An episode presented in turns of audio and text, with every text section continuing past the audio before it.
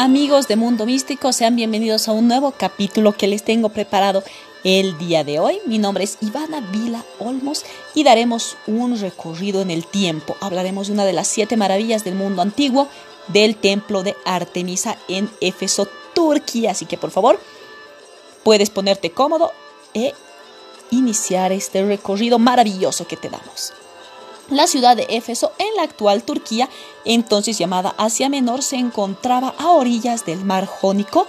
Fue famosa por muchos motivos, uno de ellos porque ahí se encontraba una de las antiguas siete maravillas del mundo antiguo, el templo de Artemisa, Diana para los romanos. Construido sobre otro templo más antiguo, tal vez a la diosa Cibeles, el rey de Lidia, Creso, ordenó el año 550 a.C. levantar un templo en honor a la diosa griega Artemisa. El rey Creso encargó la obra al arquitecto cretense Keris From y la parte escultórica a Escopas. La obra fue terminada por Metágenes, ya que se calcula que las obras se dilataron durante 120 años. Vamos a hablar ahora sí del detalle de esta magnificencia. En su interior se encontraba la estatua de dos metros de altura de la diosa, realizada en madera de vid y recubierta de oro y plata. Imagínate qué maravillosa estatua. En el año 356 a.C., un hombre llamado Eróstrato incendió el templo deliberadamente con el único pretexto de que su nombre pasara a la historia. Este hombre fue juzgado duramente, ya que hizo un daño histórico muy considerable. Cuando Alejandro Magno llegó a Éfeso, el templo estaba en medio de ruinas y se ofreció a restaurarlo al enterarse que la noche del incendio coincidía con su cumpleaños. Pero eran tales las condiciones de Alejandro Magno que imponía a los efesios que estos se negaron de aquel ofrecimiento. Cuando Alejandro Magno ya había fallecido, el templo fue restaurado por el arquitecto Dinócrates.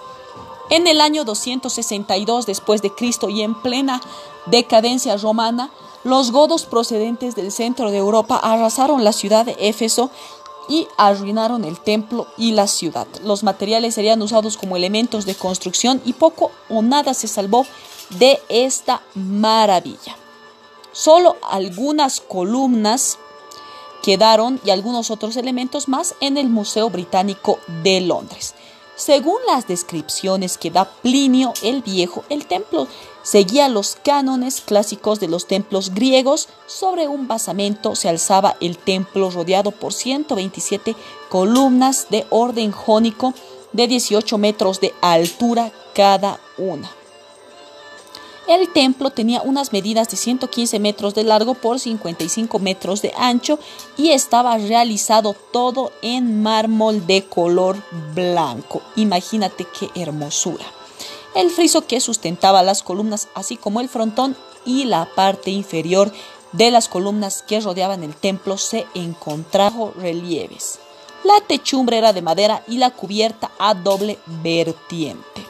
Como era habitual en el fondo del templo y en su centro se alzaba la escultura de la diosa a la que se le ofrecían muchas, pero muchas ofrendas. Esta diosa era muy importante y venían de muchos lugares a rendirle culto.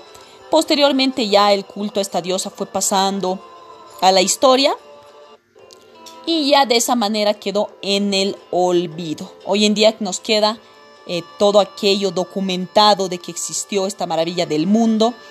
Eh, nos llegan las descripciones de cómo era, que realmente llamaba la atención y es uno de los, una de las siete maravillas del mundo antiguo que son más consideradas como hermosas por su arquitectura, mucha hermosura, mucha belleza, y realmente algo que hasta el día de hoy nos sorprende, ¿verdad? Así que, a pesar de todos los problemas que sufrió, los incendios, las reconstrucciones, no perdemos la esperanza, ¿no? De que haya sido una, una construcción muy, pero muy hermosa. Así que me encantó haberte hablado de este tema el día de hoy. En el próximo capítulo hablaremos de otra maravilla del mundo antiguo, algo similar, te doy un adelanto. Y bueno, sígueme en mis redes sociales, estoy en Facebook como Mundo Místico, puedes ver todos los podcasts que hicimos, los videos cortos que tengo sobre culturas antiguas también. Y también puedes seguirnos en Spotify como Mundo Místico. Por favor, si tienes amigos o amigas que les encanten estos temas, por favor te recomiendo que vayas recomendándoles para que esta comunidad vaya creciendo. Somos nuevos, pero estamos creciendo a nivel mundial. Ya tenemos bastante público en diferentes continentes. Espero que siga creciendo Mundo Místico, que es una iniciativa mía. Así que te espero en el siguiente podcast. Esto fue todo por hoy. Hasta pronto.